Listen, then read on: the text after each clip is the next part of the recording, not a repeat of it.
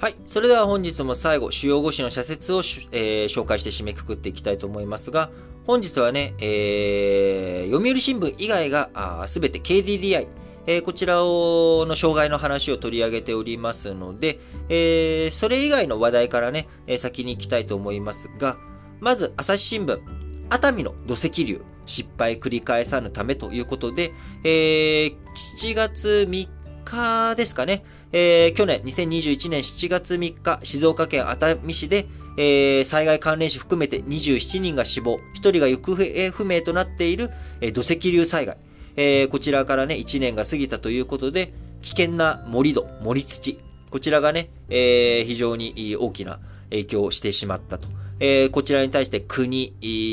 ー、地方自治体、えー、その事業者、建築土木事業者、などなど、いろんなところの責任、えー、こちらの問題、え上がっておりますけれども、指定区域の選定や違反行為の監視強化などは自治体の仕事だ。違法な盛り土は全国各地にある。国は地方任せだったこれまでの姿勢を改め、しっかりサポートしてほしい。えー、盛り土の話、他にもですね、えー、読売新聞。えー、熱海土石流1年、責任を明確にして再発防げ。多くの人が犠牲になった土石流災害から1年経った。巨大な、えー、盛土の崩落を招いた責任を明確にし、再発防止に向けた取り組みを強化しなければならない。えー、続いて日経新聞。サハリン2移管は容認できぬ。再稼働したものの今回以降テロ対策設備の工事期限に間に合わず、運転が止まる原子力発電所が数基ある。この緊急避難的な運転を検討することのほか、LNG 調達先の分散や再生可能エネルギーへの転換を進めなければならないということで、えー、サハリン2ね、えー、こちらを、こう、ロシアのプーチン大統領、極東の石油天然ガス開発事業であるサハリン2の運営を新たに設立する会社に移管する大統領令に署名をし、事業に出資する三井物産や三菱商事、新会社へ資産の譲渡が求められ、事業の枠組みから排除される可能性があるということで、小取引の原則を一方的に破る暴挙を断じて、えー、容認できないというふうに語っておりますが、えー、資源揺さぶりに使うべきではないということを、いつまでどういうふうなね、不安定な状態になるかわからないので、えー、しっかり対策対応していかなければいけないと、日経新聞です。えー、産経新聞も、サハリン2接収、ロシアの暴挙に動じるな。今回、腰の定まらない日本政府の姿勢がロシア側に見透かせされたことを教訓としなければならない。日本がロシア側の揺さぶりに歩み寄る必要は全くない。むしろこれを機に、サハリン2からの撤退を改めて検討すべきであるということでね、日経新聞よりも産経新聞トーン強めに語っているということになります。えー、毎日新聞、2022年参議院選挙、進む人口減少、大変だ。では、どうする？育児休業や公教育の拡充など、子育てしやすい社会づくりをより鮮明に打ち出し、財源論とセットで論じる必要がある。最低賃金引き上げなど安心を支える施策も少子化対策につながる。えー、読売新聞。日銀単価悪化、資源高の克服へ投資が重要だ。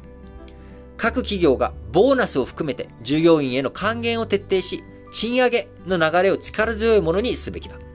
景況感の低迷を賃上げの抑制につなげてはならない。ということでね、たとえ景気が悪化したとしても賃上げ、えー、しっかりと流れを継続、力強いものにしていくべきだと読売新聞です。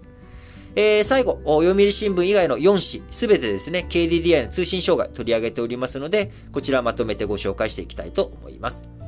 朝日新聞、KDDI 障害、回線守る責任再認識を。災害時などの緊急通報の確保は、東日本大震災後にも課題として議論されていた。便利さが増すはずのモバイル化で、基礎的な社会の支えが脆弱になっては本末転倒だ。毎日新聞、KDDI の大規模障害、混乱深めた甘い危機想定。機械に故障は付き物である。サイバー攻撃などのリスクも高まっている。トラブルを防止し、発生しても影響を最小限に抑える取り組みを強化すべきだ。産経新聞、KDDI 通信障害、再発防止は最大の責務だ。今回の KDDI による通信障害も重大事故として認定されるのは確実だが、改めて通信インフラの保守点検の徹底に努めなければならない。最後、日経新聞です。社会の混乱招いた KDDI の大規模障害。5G が普及し、あらゆるものがネットでつながる IoT、インターネットオブシンクス、え、が加速する今は、再び技術の変動期を迎えたと言える。利用者の側も、えー、起こり得る障害に対して普段から備えておくのが得策だろうと。いうことでね、えー、KDDI、えー、こちらのね、トラブル、非常に長い期間ね、トラブル、続いてしまったということになりますけれども、えー、もともとね、去年、ドコモが起こした障害と似たような、あこう、きっかけで起きてはいますけれども、えー、きっかけがね、えー、そうだったとしても原因がどうなのか、違いがあるのか、あしっかりとこれから真相を究明していっていただきながら、あどのようにね、今後の再発防止に活かしていくのか、あ去年、今年とね、えー、KDDI とドコモ通信障害を起こしてしまいましたけれども、え大規模障害を起こしてしましまいましたけれども、2018年だったかな、ソフトバンクも起こしておりますし、えー、楽天もね、今後どうなっていくのかわからないと。いう状況の中、しっかりと、えー、通信網を維持していく、え通信インフラをやっていく。何かあった時のバックアップで、え影響を最小限に留めていく。全く繋がらないという状態をね、防いでいくために、えどのように、通信も2階建て、3階建てみたいにね、えやっていくのかいいのか。そうするとコストが高くなって、え通信インフラの維持に、僕らがね、支払ってる毎月の通信料、えこちらが値上がりするっていう可能性もありますので、えその辺のバランスをね、どういう風にやっていくのがいいのかっていうこと、えしっかりと、ここはね、えプライベートカンパニーである、え企業であるドコモ、KDDI、ソフトバンク、楽天の4社だけでなく、え、やはり国としてはね、総務省、どういうふうな指導力を発揮していくことができるのか、え、このあたりもね、ポイントになってくるんじゃないのかなと思います。えー、電波というものはね、国民の共有財産であり、えその共有財産を使って我々、あの、実際に、え国民全体がね、えハッピーなあ感じで、え使えているわけなので、日頃の生活においてね、やはりその電波を、えその企業があ活用して、えサービスを提供してくれてくれてるおかげで、え我々の生活が豊かになっているということは間違いありませんが、あその一方でね、えー、ひとたび何か障害が起きた時に、えいろんな影響が出てしまうということ。この部分をね、どういうふうに防いでいくのかというのが重要ですよね。昨日ね、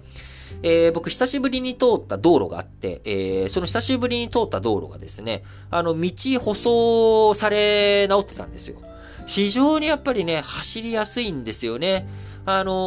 ー、道っていうもの、これはね、よく年末にね、道路工事、意味の、意味のない道路工事をしよってっていう声が上がったりするんですけれども、いや、意味のなくはないんですよ。やっぱり新しく作り直すことによって全然走りやすさ、そのデコボコさが違うし、えー、当然、それをね、ほったらかしにしていけばどんどんデコボコ、デコボコしていって、えー、こう、事故にもつながっていく可能性がありますし、えー、僕がかつて住んでいた東南アジアの国ではですね、あの、道路が陥没して、え、落ちてしまって、え、車それで、え、事故って、え、乗ってた人がね、亡くなってしまったとか、あそういったことが起きたりとかもします。え、なので、え、インフラ、あの、通信インフラとかだけじゃなくてね、え、防衛も一つ、我々の国民のね、生命財産を守る上での巨大なあインフラでありますし、え、道路、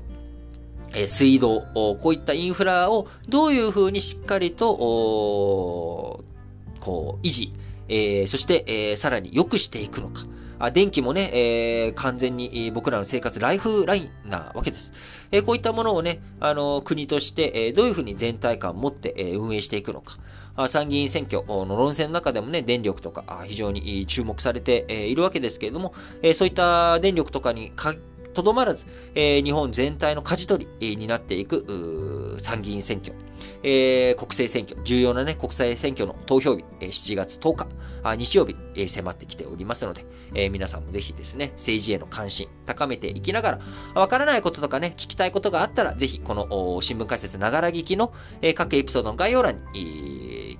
置いております、えー、Google フォーム、こちらからね、えー、質問とかあ、コメントとか投稿していただければと思います。はい。えー、そしてね、今日はあ火曜日ですので、えー、ラジ歴本体、ラジ歴、カタカナ4文字でね、ラジ歴って検索していただくと、えー、各、プラットフォーム、どこでもね、検索していただければ出てきます。えー、僕とソッシーの顔があ出ている赤いパッケージのやつですけれども、えー、このラジ歴で、えー、今回はですね、えー、徳川義信、そのね、えー、徳川最後の将軍、徳川義信の、えー、食生活、こちらについてね、えー、結構彼はね、グルメだったと。いうところ。まあ、このあたりについてのね、ご紹介をしておりますので、えー、ぜひ聞いていただければと思います。はい。それでは、皆さん、今日も元気に、いってらっしゃい